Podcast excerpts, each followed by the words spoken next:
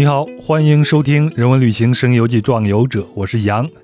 那《壮游者》第一百三十九期节目啊，太平洋上漂两年，还挺受听友欢迎的。那老于呢，在远洋渔船上工作两年的故事，给很多人带来了一些精神力量，啊，也让我们了解了一些远洋渔船上船员的生活和工作。那我看节目的评论区，还有各个听友群，都有很多很多的评论，啊，我都看到了。那老于和我也分别做了一些回复，特别感谢您的收听和参与。那也有一些人问老于的公众号以及他现在的生活情况。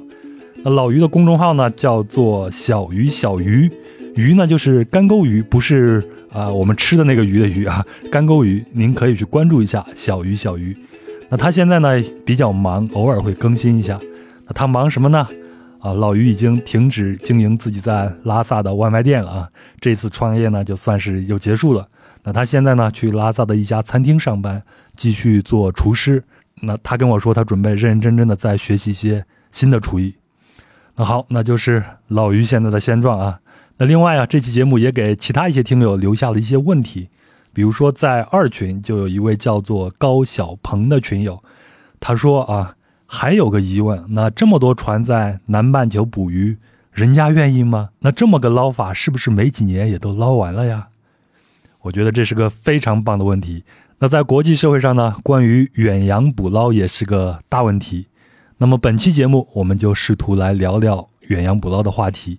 啊，我请到的壮游者是来自于国际环保机构绿色和平的王洋。那王洋呢，在过去几年间曾数次登上环保科考调研船。在太平洋、大西洋还有南冰洋上，就海洋议题进行考察。那在请出王洋之前呢，我有两个小小的声明啊。第一个呢，可能您把本期节目听到最后，也发现问题并未解决。但我们希望这期节目最起码能让您意识到或者看到这些问题出在哪儿。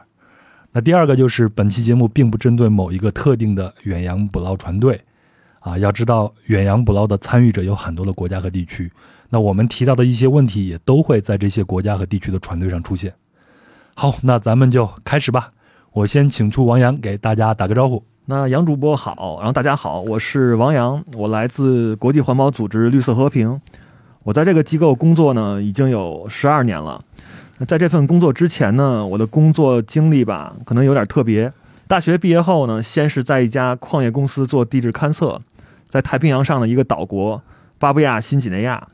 后来去了一个国内的杂技团，在欧美巡演，这也是我最感兴趣的一个点。当然，我不会表演杂技了，管理者，管理者，对吧？对对对，啊，你继续，是给老板做做助理什么的。然后再后来，我就回国了，和朋友一起创业，经营一家马术俱乐部。那说回我目前所在的这个环保机构呢，我的工作内容呢，主要是森林和海洋相关的。嗯。那如果从咱们壮游者壮游这个角度来说呢，就这些年工作出差与个人休假旅行，也去过七大洲的四十多个国家与地区。啊除了陆地上的壮游呢，那也有一些海上的壮游的经历。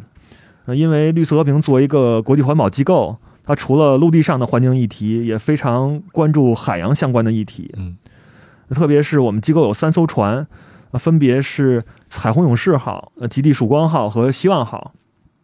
他们呢，常年就航行在全球各大洋上，开展这种环保、科考、调研啊等等工作。嗯，过去几年呢，因为我这工作涉及海洋相关内容比较多，也比较幸运吧，就有机会登上我们机构这几艘船。分别就像主播刚才提到，就是也去过太平洋啊、大西洋啊、南冰洋上，有过这么一些不同的海上工作经历吧。嗯，哎呀，实在是太羡慕了。你看你出去玩，七大洲四十多个国家，我跟别人喷的时候呢，我就说我去过六大洲四十多个国家，我跟你比就差这个 南极，南南极啊，对吧？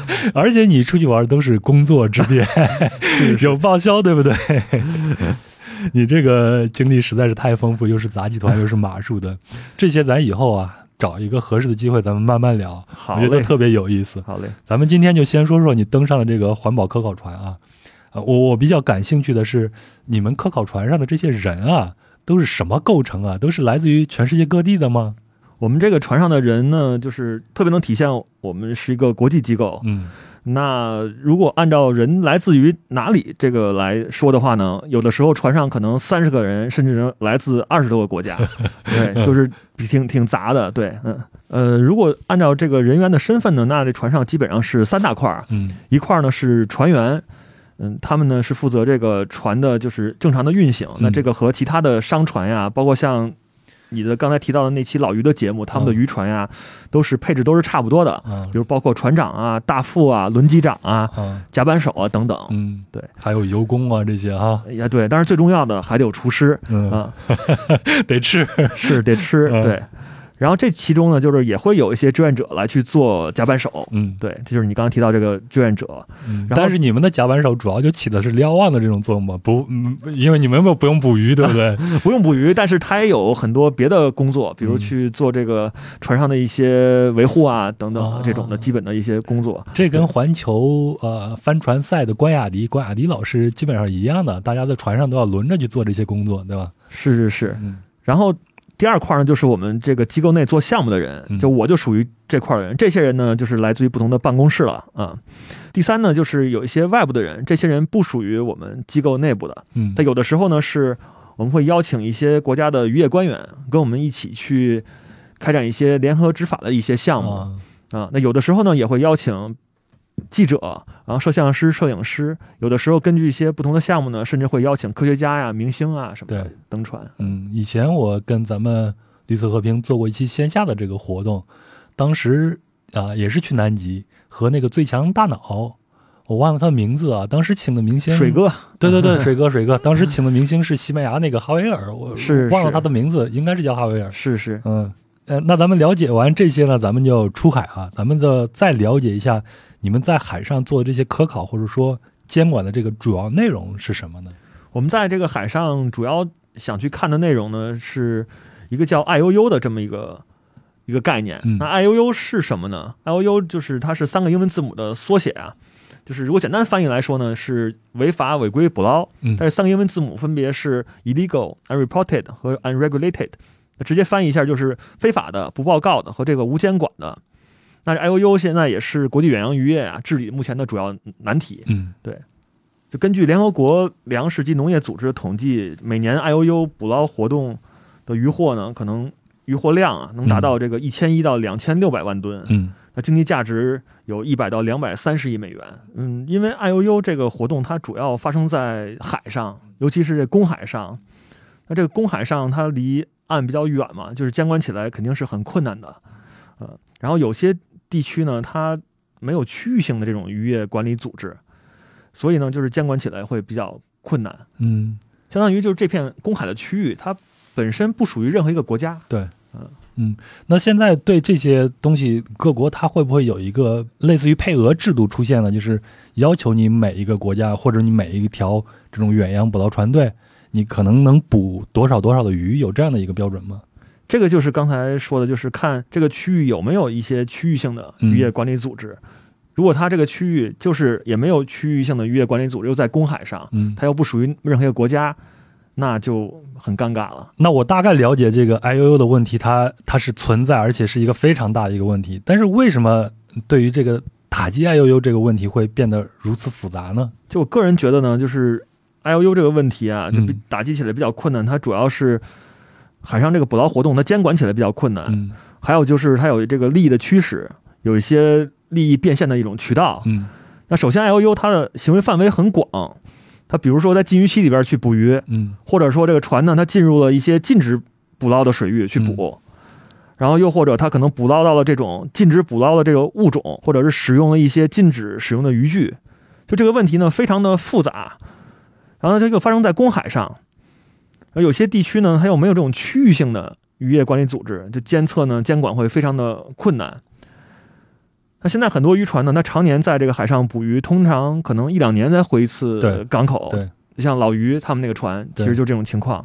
那他们这个渔获满了怎么办呢？就老于也讲了嘛，就是有一些专门的转运船，也就是收鱼的船，他们呢会把这个捕捞这个渔获送上岸。那这个时候呢，有一些这种非法的渔获，有可能就混在其中了。它危害有很多吧，比如说这过度的捕捞，就像你刚才说的这种，它没有配额了，没有配额的去限制它，那这个时候，那渔船肯定是利益驱使，它肯定是捕捞量越大越好嘛。那你捕捞的量过大，超过了这个它资源的这个承受能力，那有可能就导致这个资源会衰退。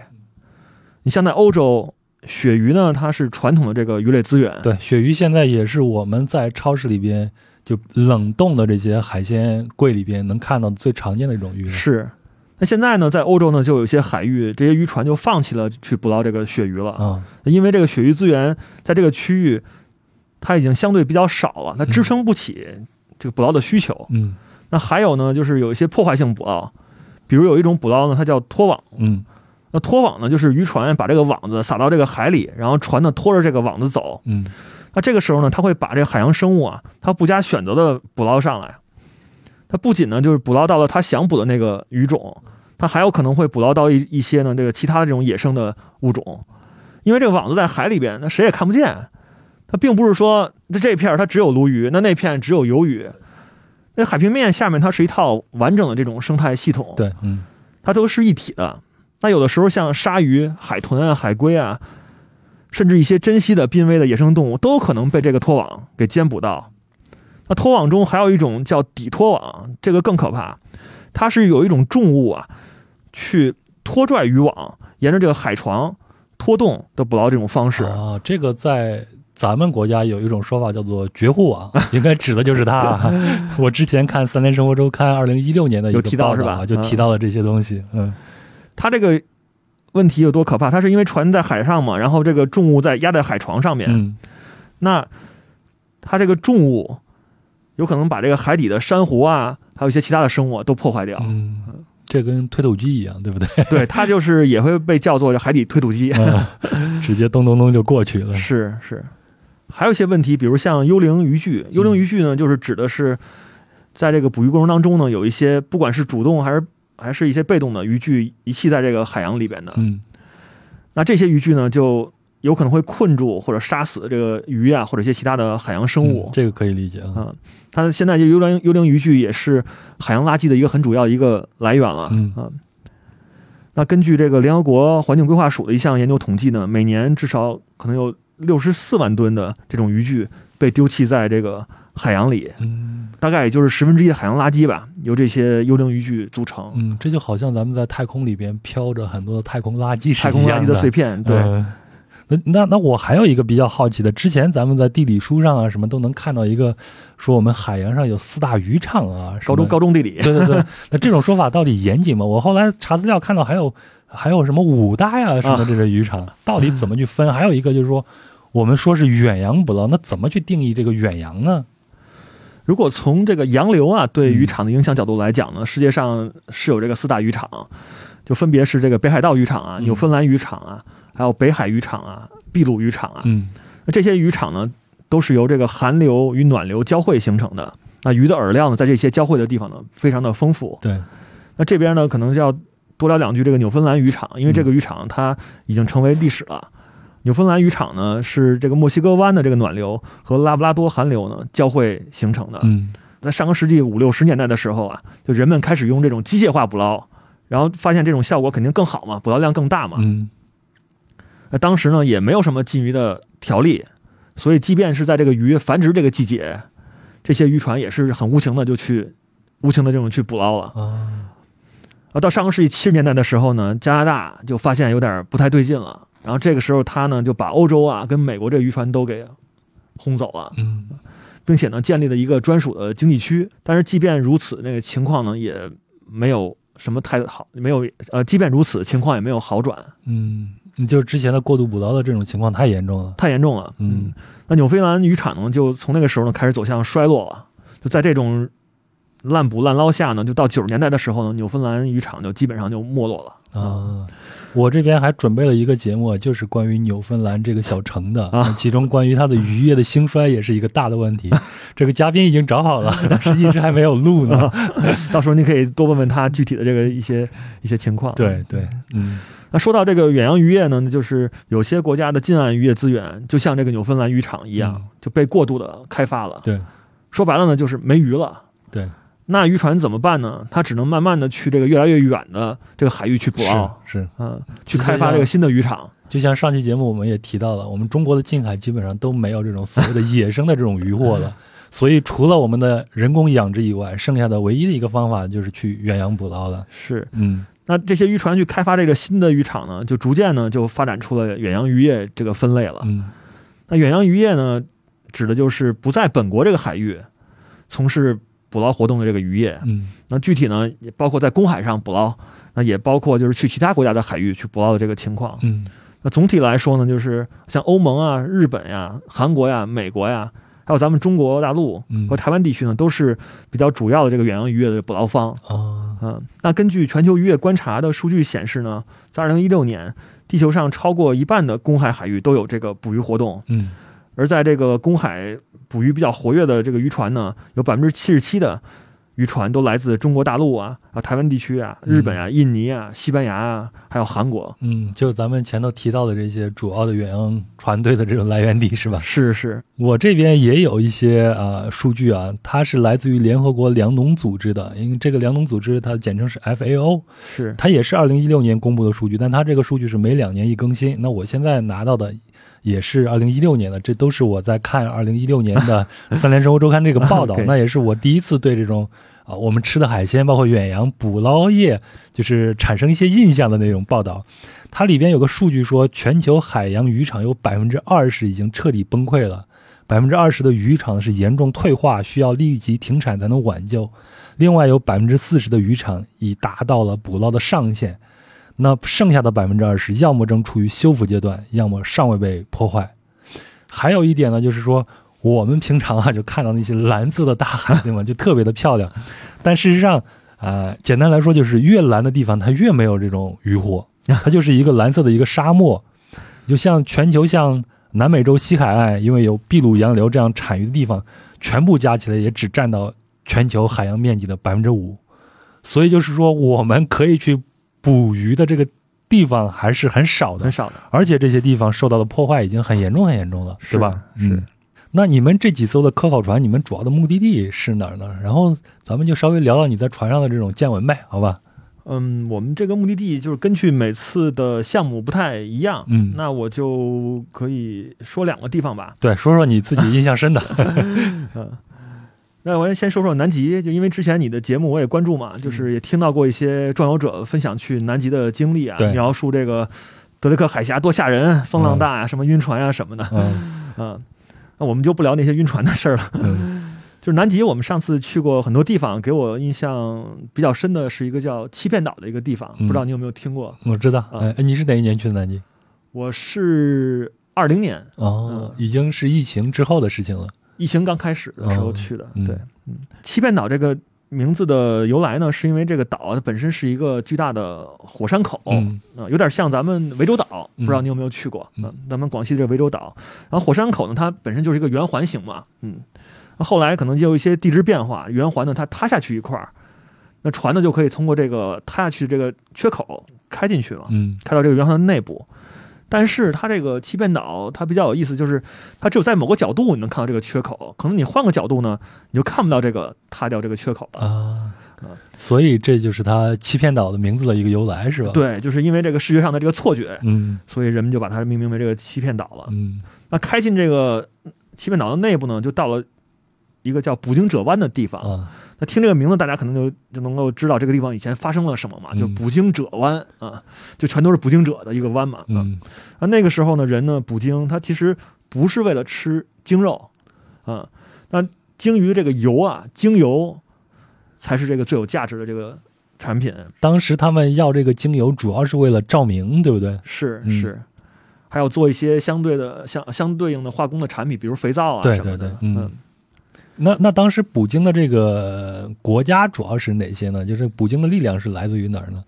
主要还是欧洲的国家，嗯，挪威啊、英国呀、什么都有，哦他们就嗯有这种传统，对吧？是是是，嗯他们那那个时候是属于海洋上的强国嘛，嗯那我当时呢，就是也通过我们自己船上的小艇呢，去登上了这个欺骗岛啊。那现在岛上肯定是已经没有人居住了嘛，嗯那还是有一些废弃的炼油厂啊，一些炼油的设备啊，这个储油罐啊什么都还在。对，其实我也不知道到底当时这个地方就屠杀过多少头鲸，但是就是就这一百年都将近一百年过去了吧，现在岛上你随便走一走，还是能到处都能看到这个鲸鱼的鲸鱼骨。哦，现在还有呢。现在还有，嗯还有还有很多啊。我了解到这个故事也是通过袁岳，也就土摩托他写的《土摩托看世界》三部曲里边，有一个关于南极争霸的这样的一个故事，就是写当时的呃几个南极探险的先驱。他们去那边探险的一些故事，提到了关于欺骗岛还有捕鲸者湾的这些故事啊，就描写当时的那种捕鲸非常非常的暴力和血腥。嗯，是是挺血腥的。据不完全统计，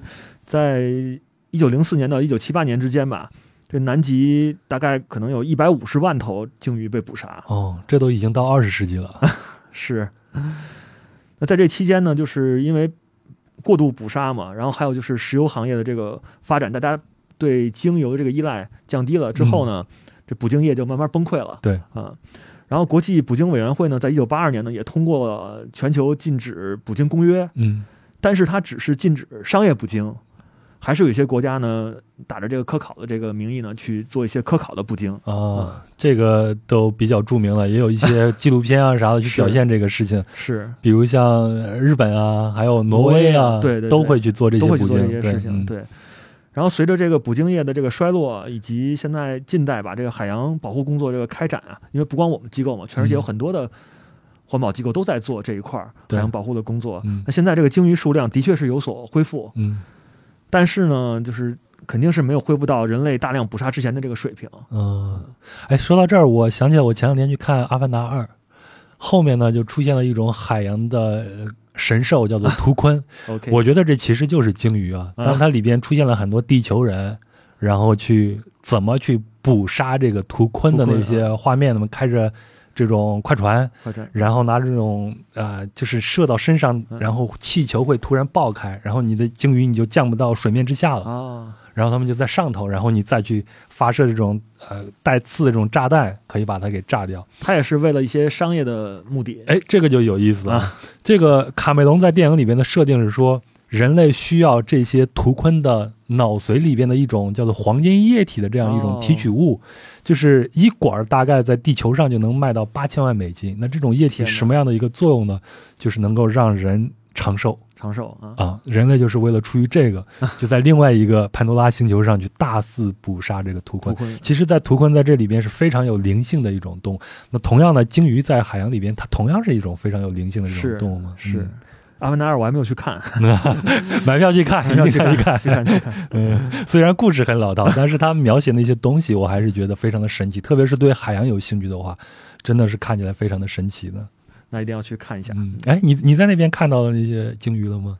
看到鲸鱼还是在南极还是挺多的，就给我印象特别深的是有一次是在接近傍晚的时候，嗯天色已经开始有点擦黑了，然后还下起了雪，然后这个时候我们驶入了一片区域。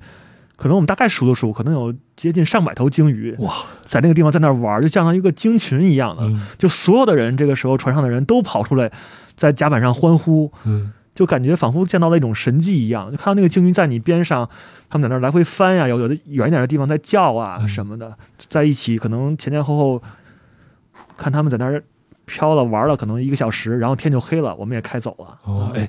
我再给你剧透一点，不好意思，我要剧透啊，在南极啊，你听我们节目，在南极剧透是被要拿刀子砍的。我给你稍微剧透一下《阿凡达二》里边的一个情节。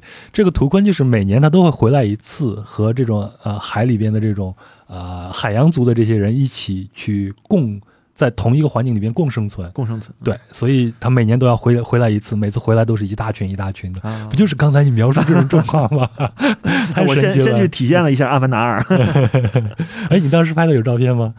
当时因为光线不太好，然后我的手机当时可能也不是那种特别好的手机，嗯也有照片，就是不是特别的清楚啊。嗯，哎，回头发一张，我放到公众号里啊，没问题，没问题。嗯嗯，然后还有一个想和大家分享的目的地呢，更更小众一点儿，嗯呃，它叫圣赫勒纳岛。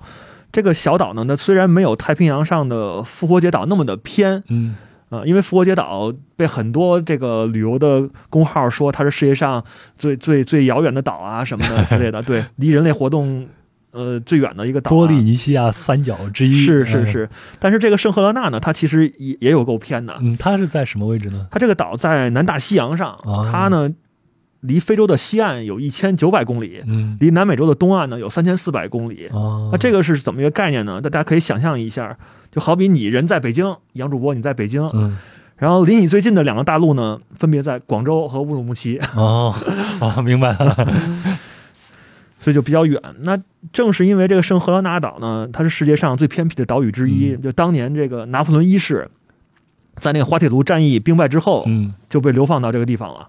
然后在这个地方，在这个岛上呢，他就度过他人生中最后的六年。哦那岛上呢，这常住居民呢就四千多人，也有机场，但这个机场就每周只有一个航班往返南非的约翰内斯堡。嗯，这个岛上咖啡特别有名，那这个咖啡可能是世界上最贵的咖啡之一吧。我搜到的数据是一六年的价格，它每一磅是一百六十美元，就非非常的贵了啊。嗯但这个岛上不卖这个咖啡，我听说是因为这个咖啡只要产出来就全部早就被预定了。嗯但是这个岛上有个咖啡店，你能喝到，就嗯五英镑一杯。我当时反正也喝喝了一杯，不过我对这个咖啡不是特别懂啊，反正就是是好喝，但是喝不出门门道来。嗯 然后圣赫拉纳岛呢，它是英国这个海外领地，所以它设有这个总督啊。那在总督府邸有一只这个塞舌尔陆龟，呃，陆龟呢一般都是比较大，就是那种几百斤的那种大的乌龟。陆龟啊嗯，陆龟啊咱们在壮游者节目讲加拉帕克斯的那一期节目里边也是讲过陆龟的啊。嗯，嗯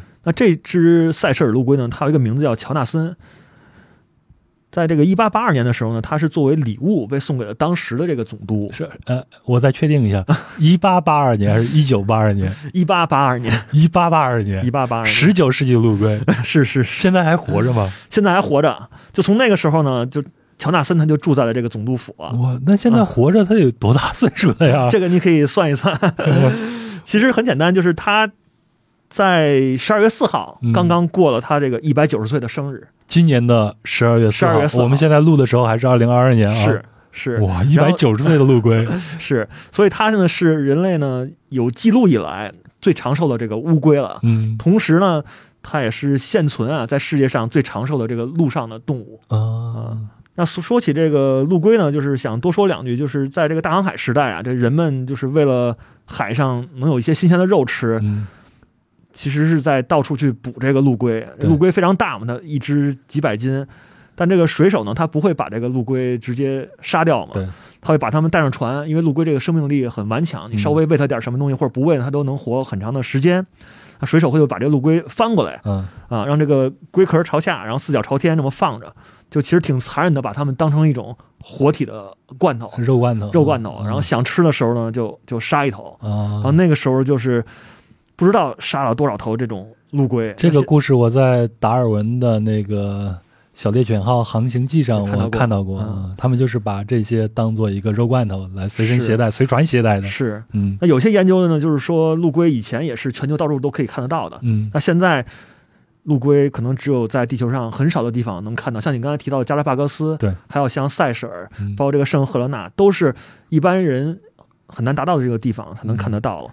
然后这个种群的恢复呢，也是非常的困难。嗯，比如这个乔纳森，拿乔纳森来说吧，我听岛上的一个居民说，哎我先问一下，你看到他了吗？我看到他了，嗯他就在那儿也在动，但是很缓慢。嗯，哎，陆龟它相对来说就比较大嘛，对吗？是嗯，它的这个乔纳森大概有有多大呢？乔纳森好像是有两百公斤，大概啊。你想想，我跟你的重量，呃，还是比他，就是就别说了，等于等于说就是一个趴着的一个奥尼尔在地上，差不多，差不多，对对对。就关于乔纳森呢，就是我听岛上的居民说呀，还在乔纳森就没有现在这么老的时候呢，就是其实总督呢给他找过几位伴侣，嗯。那有的呢没有交配成功，就有的交配成功了，的确也产下了几枚这个龟蛋吧，嗯。啊，但是最后呢都没有孵化成功，所以就是这个种群的恢复啊，其实还是挺困难的，嗯，赖好现在是有保护起来了，对吧？是是，嗯。所以就是我觉得这个陆龟啊，它这个命运和鲸鱼其实有点相似，就是人呢在破坏这个大自然的时候呢，其实你不知不觉可能就做了一些可能很难弥补的这种事情，是，嗯，然后可能需要这后代几代人甚至几十代人去修复这个自然，嗯，嗯，我觉得现在好的一点，最起码大家是有这个意识了，对吗？知道这些东西它和我们是应该平等的，是。应该一起去享用这个地球的，也有这个意识，慢慢的去保护它们。是我觉得这样的话，呃，虽然晚了一点啊，但是还是有 有有希望的。是另外一个，你说到这个陆龟，我就想起来海龟。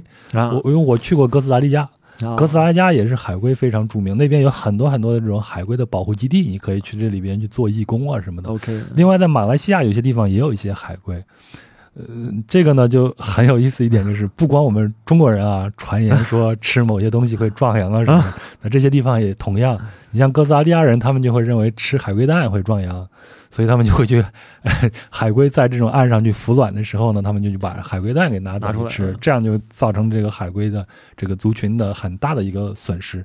但是现在。包括马来西亚也同样如此，对他们都有一个很强烈的一个保护的这样的措施。慢慢的，这个种群就一点一点在恢复了。但是在一些相对监管比较少的地方，嗯。这些事情还是存在的。我最近就看过一个旅游博主，啊。这个姑娘是在索马里，啊，然后她去当地的索马里还是索马里兰？索马里，就是海盗，啊海盗那个国家。就是，政府完全失效这个，完全失效的那个地方。好厉害。啊。她就去了当地的一个海鲜市场，嗯。就在卖这个海龟肉，还是跟当年航海时代一样，也是把那个龟给它翻过来，然后有的有一有一个画面特别血腥，就是那个龟的四只脚已经都没了，然后他就问那个当地的这个渔民，就是说这个是可以卖的吗？是可以杀的吗？然后那个索马里人就跟他说，我们在索我们的索马里海，只要是海里捞出来的都可以，但是索马里这个地方确实是太穷了，太穷了。呃，他们捞出来什么东西吃，从从从情感上来说其实是可以可以理解，但是是从这种道德上来说啊，是现在对这种海海洋生物的这种保护，可能这种春风还没有吹到他们这儿。是 嗯，还有什么吗？还有什么你印象深刻的地方吗？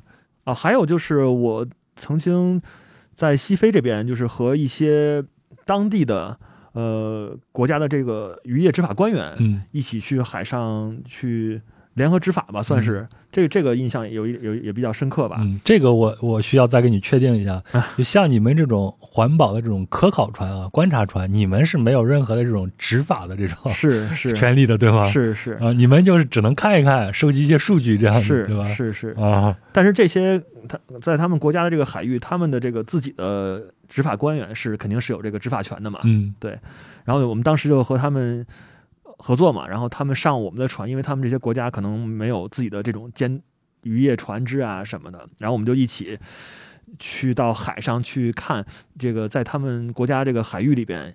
作业的这些渔船有没有一些违规啊，一些这种情况？那这个时候呢，因为有这些官员的存在，我们就有这个呃权利吧，去登上这些渔船，去看看这个具体的情况了。啊，对，就不用远远处去去看了，对，就可以嗯上去看。所以所以你们平常看到这些渔船，你们只能是远观一下，是是是，观察一下他们的作业情况，这样子。只可远观。嗯 然后上那个渔船以后呢，就看到这个官员，他们可能会去查他们的捕捞日志，然后也会去看他们，比如这个渔网这个网眼儿的大小嗯有没有达到这个标准，会不会太小了，然后把一些还没长大的鱼也一起捕到，嗯然后也会看看他们这个冷库里边有没有冻着一些这种非法的一些捕捞到的一些野生动物啊哦什么的，就反正就是渔船有一个流程。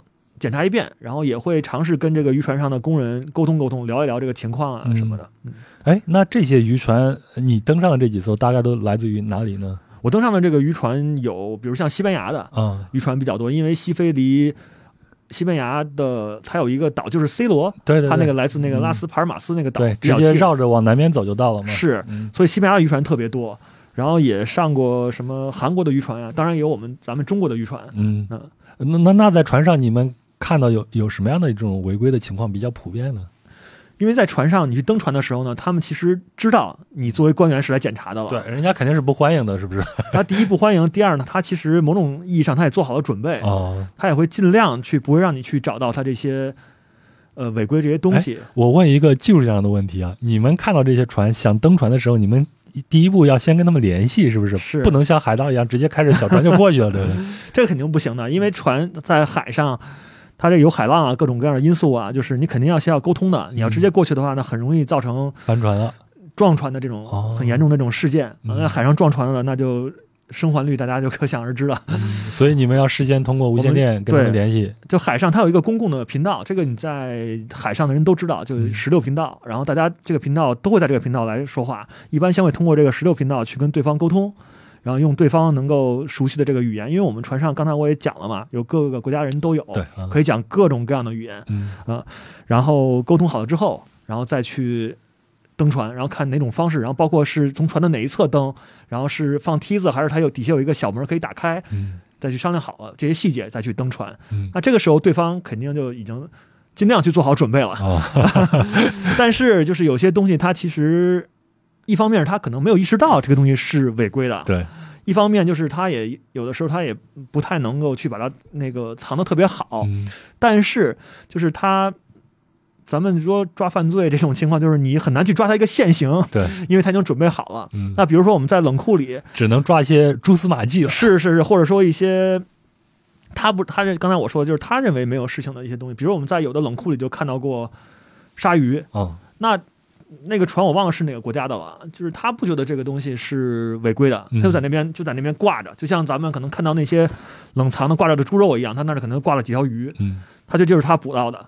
对，但实际上根据这个国家的这个法规，他可能是不能捕的。嗯，对，这种情况就会被官员他给记录下来，嗯，然后可能会去把他这个船上有点像驾照啊一样的东西先给扣留啊这种的。嗯要重新再给他普一下法。是是，嗯嗯，还有其他的这些违规的现象吗？还有其他就是比如说他用的这个网，嗯，可能这个网没有达到这个国家的这个要求，就网眼儿太小，网眼儿太小了。对，他这个情况有的时候是主观的，有的时候也也可能是他自己没有注意到，没有注意维护啊什么，各种情况都有。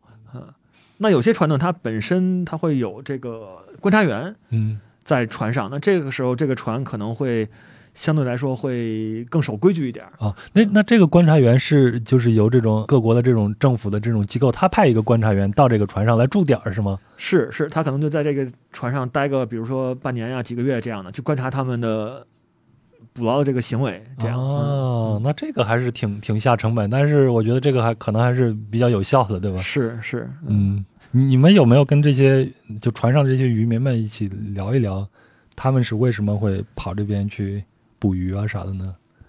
船上这些人就可能跟老于说的一样，对他们来说就是找到了这份工作吧，嗯对，去做这个远洋渔业这份的这这份工作。其嗯实就像老于说的，就是也是很辛苦嘛。外国的这个工业渔船，它的确会对当地的这种像渔业社区吧，嗯会造成一定的冲击吧，和这个小渔民去竞争这种渔业的资源。我可以这样理解吗？就是来自于呃全世界各地的这些远洋捕捞船队来到这些西非海域，他们在这些公海去捕捞的时候，会对当地的这些渔业会造成很多影响。比如说像塞内加尔他们自己的渔民，你那么多外国的这种船过来打鱼，那他们的渔获量就肯定就少了，这是不是一个冲突？这是一个冲突。然后这个冲突其实最重要的问题是，对于别的国家，这个鱼它可能只是食物来源的一种嗯的一部分，嗯就是我们比如比如说我们可以不吃鱼，吃别的它也是有食物的。但是对于塞内加尔这个国家，鱼可能是他们主要的蛋白质的摄入来源。嗯，那这样的话，对于这个国家的这个粮食，它其实构成了一种威胁。危危危险。对，嗯，那包括像索马里，我之前看资料好像也是如此，就是近海海域的这些 捕鱼越来越困难了，所以很多的这些索马里人干脆我们去当海盗吧。当海盗去啊，对，这这都是对他们自己的本身的一种一种影响啊有影。响啊。嗯嗯，就是你像每一个远洋捕捞船队出去，他们都会有一些主要的这些渔获嘛，比如像捕这种呃金枪鱼的，是有捕捞这种鱿鱼的啊。是啊，你你们看到的是什么样的情况？大家，我们就拿鱿鱼来举个例子吧，好吧？就是捕捞鱿鱼这种情况，现在有多多普遍呢？鱿鱼捕捞鱿鱼的船是非常非常的多嘛，因为嗯鱿鱼现在这个是世界呃海洋渔业里边儿呢主要的这个捕捞的对象，嗯鱿鱼。这些年呢，这鱿鱼这个捕捞的量增长也非常非常的大。那主要原因是因为还是因为这捕捞船变多了，嗯但是与这个捕捞船快速增长，它不太匹配，就是由于这捕捞管理上有点滞后，嗯主要是因为呢，由于捕捞的海域啊，它至今也没有建立起比较有效的这个渔业管理的多边机制，嗯甚至呢缺乏这个基本的管理。那比如数据的收集，嗯由于种群和捕捞能力的评估，那怎么说就是这个区域到底有哪些种鱿鱼啊？，对那捕捞多少不会造成像纽芬兰渔场那种衰落啊？啊，也就是我前头说的那种配额是的这个概念。是另外一个，我想问一下，就是你说这个多边机制，其实也就是意味着需要不同的国家和机构坐下来一起去协商，是吧？啊是明白明白。是嗯你继续。目前这个公海鱿鱼的捕捞竞争最激烈的有三个海域啊，嗯就是分别是这个西南大西洋、嗯西北印度洋和这个东太平洋。嗯现在只有东太平洋就刚刚建立了鱿鱼的这个区域的渔业管理组织。嗯那三个海域呢，还是缺乏实质性的这种国家间的合作和这种共同的管理这个捕捞的机制，嗯，等于还是一个三不管地区。是有点这个意思。嗯，那由于这个捕捞竞争有多激烈呢？就是比如咱们说这个西南大西洋这片海域吧，也就是这阿根廷这个东侧，嗯这个公海上呢有一片区域呢，被叫叫做这个 Blue Hole，那嗯，中文直接翻译过来就是蓝洞。蓝洞啊，蓝洞，嗯，那从上个世纪八十年代开始，在蓝洞这个地方捕捞的这个阿根廷鱿鱼啊，就成为了全世界最重要的水产之一了。嗯蓝洞的面积呢，大概有十个北京市面积那么大啊。那每年上半年啊，这个鱿鱼季的时候呢，就聚集到蓝洞去捕捞鱿鱼的这个捕游船呀、嗯。高峰的时候要超过四百艘。那虽然你听上去这个十个北京市面积这么大的地方只有四百艘船，密度还行是吧？嗯。对。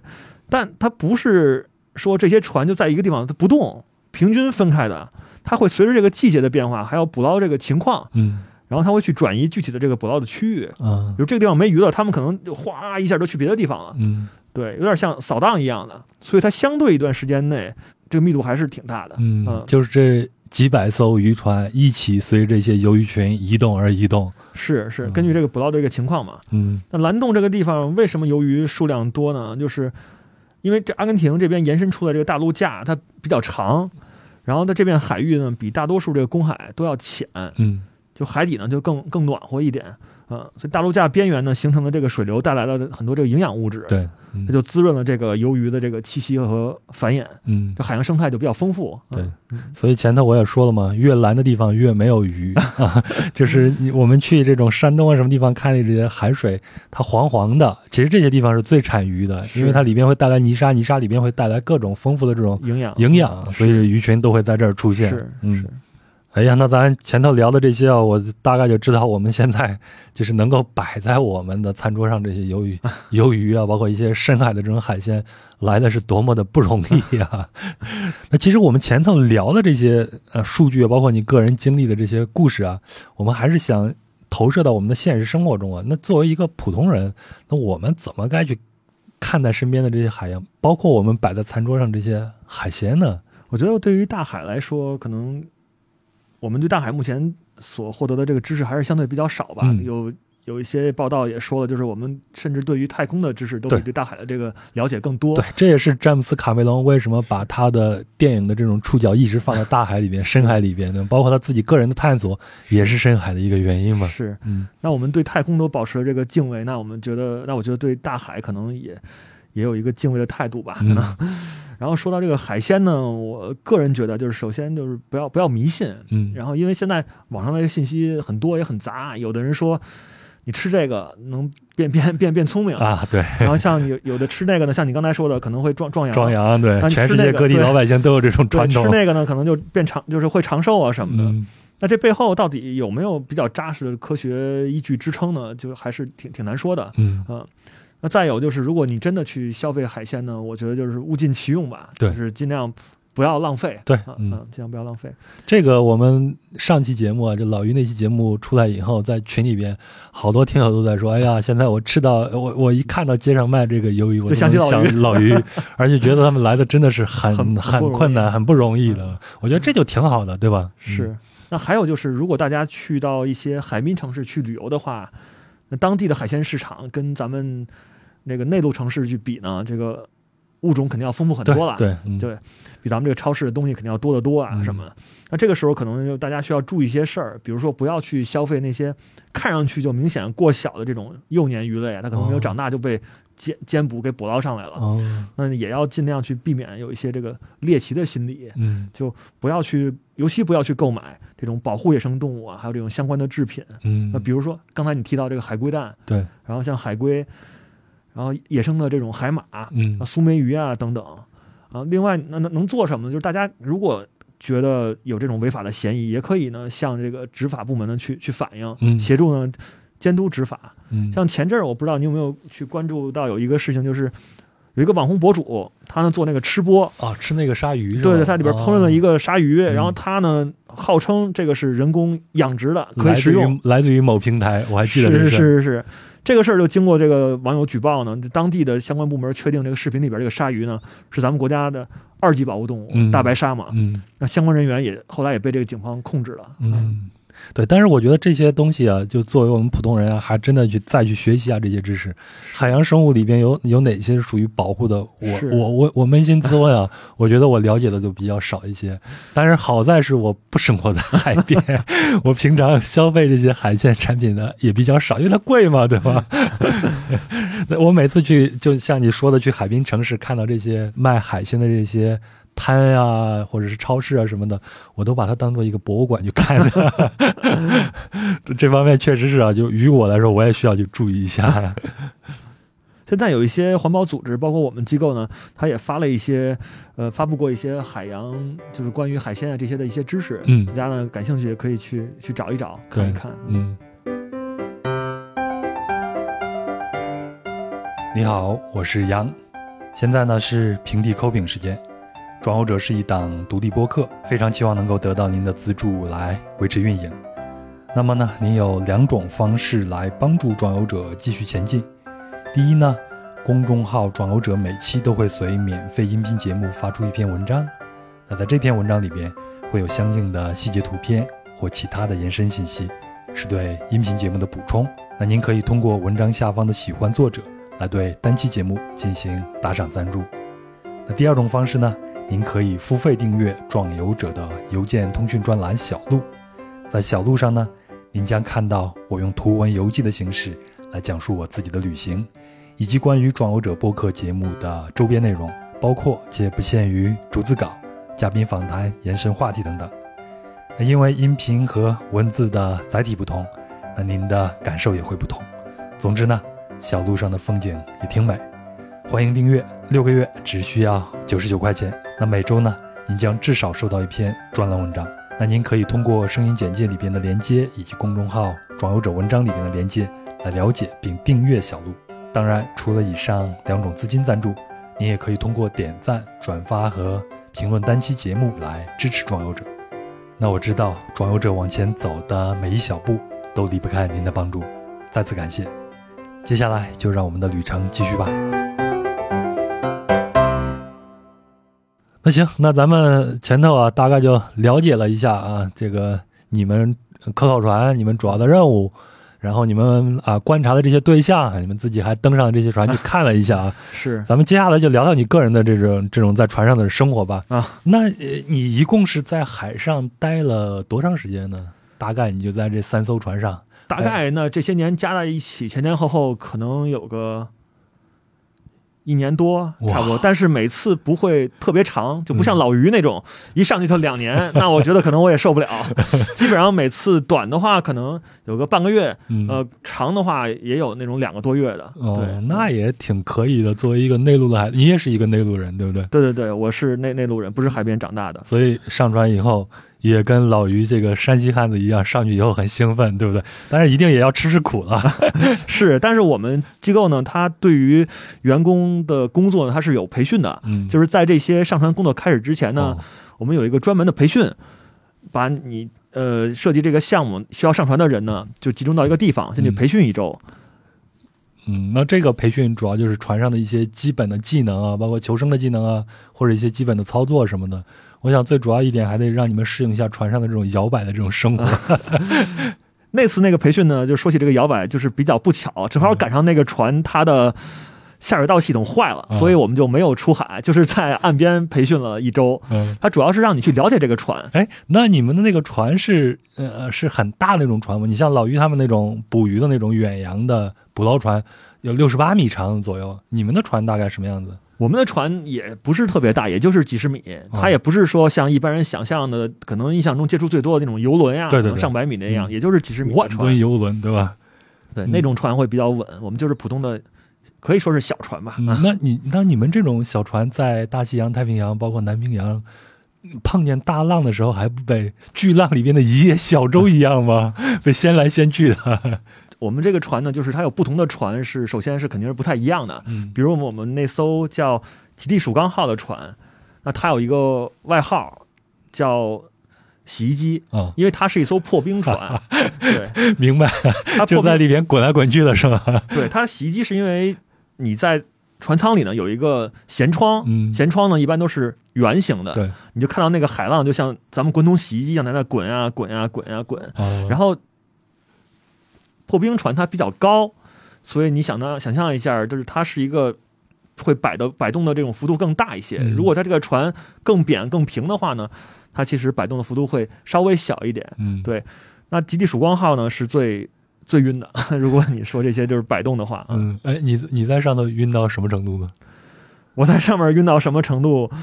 就是把我的晕船系统搞坏了，我觉得晕到什么程度？我给你解释一下啊，就是那次我是我们是从塞内加尔嗯一路开往南非开，那次的海况呢就非常的差，差到什么程度呢？就是我们船上有一个在船上工作十年的一个 radio officer，嗯，他说这个海况是他这十年的航海生涯里边能排前三的 最差的这个海况。嗯 那晚上睡觉呢，就是能晃到你在床上呢，就是来回的这个出溜，因为船到一定角度之后呢，你受重力影响了，你就会出溜下去，你已经控制不住自己了。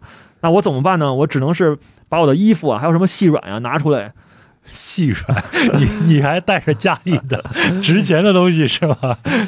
是是是，还得多少得带带着点，带着点，嗯然后塞到脑袋上面，用头呢顶住这个墙，然后脚呢踩着另外一边的墙，哦，就是把自己给固定起来对，然后有点类似于呢，把自己卡在一个棺材里那种感觉。哦，木乃伊，然后才能凑合睡。那因为这种太晃呢，就是我们厨师呢也没法做饭，嗯。就那个他呢每天只能用一个有点半米高那种桶，天天给我们煮意面吃。啊、啊，然后那次是把我晃的晃的比较惨，你像老于那一期呢，他是一个远洋的一个船员，对吗？一个捕捞员，他的生活。是。那像关亚迪老师呢，他是一个远洋的帆帆船帆船手嗯，他的生活是另外一种样子。是那像呃棒哥他们去南极啊那边，他们是带的是游客，那是他的生活是 又是一种又是一种 又又是一种方式。那你们的这种生活是什么样的？特别是在一个环保机构的这种科考船上，你们的生活是什么样子的呢？我们的生活可能跟他们的就是如果从在船上的生活状态，比如起居啊这方面可能会有些相似之处，但是我觉得我们作为一个环保国际国际机构吧，我们更多不一样的地方是还是我们的人，就像刚才咱们在节目开始的时候提到的，就是可能这个船上三十个人，甚至来自于二十个国家地区这种情况嘛。嗯。那这些人他们都非常有故事，他不是说这个人只来自于这个地区，嗯。这些人，比如说我就遇到过工程师，他以前在潜艇上工作的，啊。啊，然后还有就我们有个甲板手，他平时不上船的时候呢，他是个美国人，他在老家呢做这个残障儿童的教育，就这些人的背景都非常非常不一样。然后我们的船上呢，它有一个直升机的停机坪，有的时候如果需要配备直升机的话呢，我们租直升机，那还会有飞行员在船上，嗯所以我们这个文化它可能更更多元。啊，船上这些人呢，因为他们来自于不一样的地方嘛，就很多生活的细节也不太一样。比如我记得有一次，我们有一个印度同事，嗯还有一个新西兰同事，还有我一块儿吃饭。印度同事就手抓饭，就非常那个，像大家可能去看过那些印度人就手抓饭在那儿吃，然后嗯新西兰同事就是刀叉，特别的那种 儒雅那种方式。你就是筷子？我就是自自带一双筷子，对，哎，你们在船上吃什么？嗯，你们的食物也是在陆地上备好拿过去的是吗？我们的食物是会到每个港口去补给嗯啊、然后我们的船上目前是实行这种素食制的，嗯就是啊去推广这种素素食是啊、哦这个也是最近几年才往这个方向去去转的。嗯以前的话，我们是也是有肉的，最近几年开始就是逐渐实行比较严格这种素食的。嗯，王洋，你你你自己是一个半素食对吗？咱们上次吃饭的时候，反正你是不吃肉也行，是，然后只吃这些素的时候，你就多吃一点儿是吧？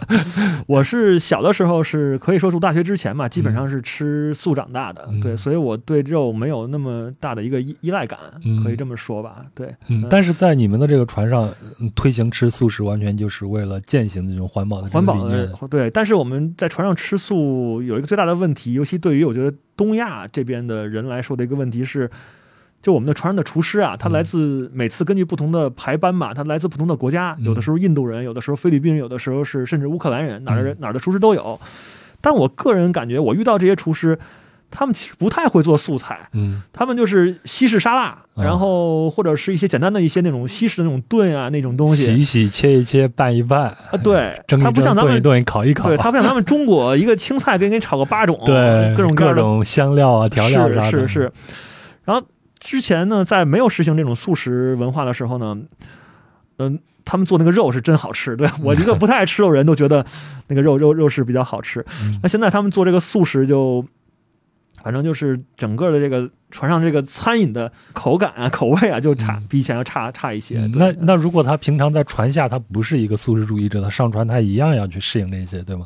那这对很多人来说还是挺难的，毕竟你们上次传最长的也得两个多月时间。，是是是。嗯、那对于这种的话呢，它其实也有一些例外了，就是你可以去提前去申请。嗯但是它也不会说每一餐去无限的去供应你，啊，它可能会适呃适当的去给你供应一些，以免你出现一些身体上的问题。因为有的人他可能长期吃肉，他突然不吃的话，他体内是不是不太平衡啊？对对会尤其就在海上，会对他身体造成一些影响。哦对，也有一些呃呃例外的一些 case 吧。对，哦，这就践行一个环保理念，是确实还是挺有趣，但是也是对某些人来说也是挺困难的一个过程了。是是，我们就是又要践行这个环保理念，但同时可能也要去照顾到每个人，尤其是他的身体的健康嘛。嗯，哎，那那我还有一个问题，这个问题其实是来自于呃小宇宙在那期节目里边的下面一个听友，他叫做西西，然后他就问了一个问题，说他这个问题其实他是问我或者是老于说渔船上这个垃圾怎么处理。啊后来我去打听了一下，啊，简单来说就是垃圾随便扔，随便扔，但是是在公海内你随便扔啊。但是如果到了领海，特别是到比如像日本的这种领海这些地方的话，你是绝对不能扔，因为它会重罚。包括我国的领海，你也是不能扔的，是它会重罚。但是在我们前头说的这种三不管地区，那在没有监管的地方，不光是咱们的船啊，其他的那些国家或者地区的船也都同样是随便扔。那你们的船上什么样子呢？我觉得这个船上的垃圾呢，它分两种，嗯，一种就是属于呃厕所里边这些垃圾，大家都懂的，就是 下水道里排出去的。嗯那这些呢，就是它是属于有机物嘛，嗯就是基本上就排出去了。我理解应该是所有的船都是这样排出去的、嗯啊。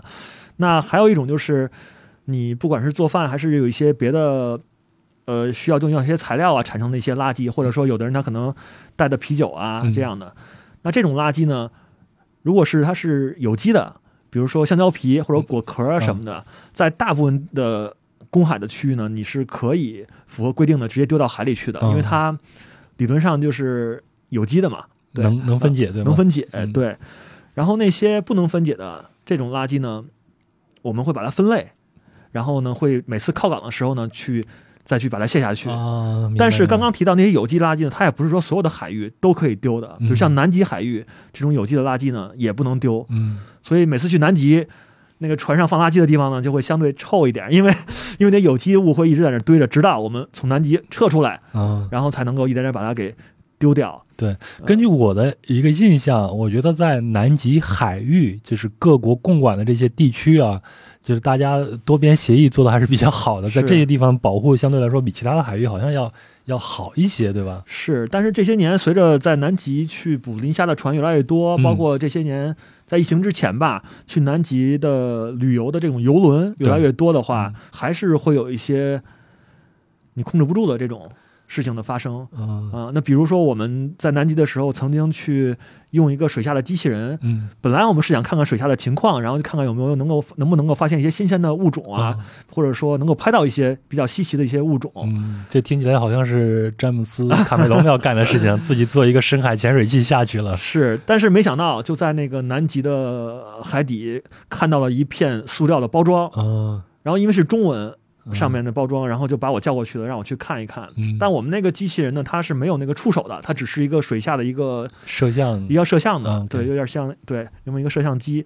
然后我看看了看那个上面包装，它其实就是一个皮蛋的包装。啊，那这个就不知不能确定它是不是游轮的游客带过去的，还是说这个渔船带过去的。但是它确实就在这个南极的海底，现在还在那儿。嗯，哎，你前头咱们提到这个磷虾啊，我我同样是看那个袁岳老师土摩托写的那个《土摩托看世界》里边，他也提到说，当初这个包括现在吧，嗯，好像很多国家的这个船队捕这种南极的这种磷虾，但是这个磷虾对鲸鱼来说是一个非常重要的一种食物，对不对？它不光是对鲸鱼，它对整个南极圈的这个各个这种生生物，包括像有一些海豹，嗯还有企鹅，都是很主要的一种食物的来源。嗯嗯，哎，那那那他们捕这种磷虾干啥？这种磷虾又不会出现在我们的餐桌上。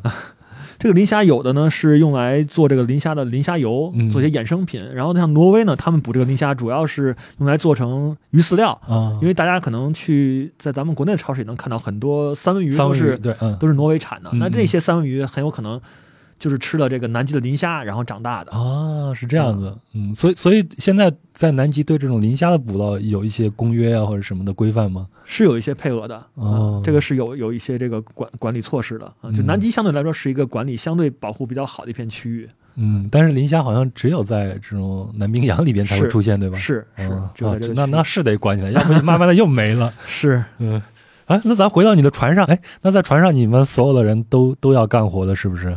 你你们的值日制度是怎么来排班的呢？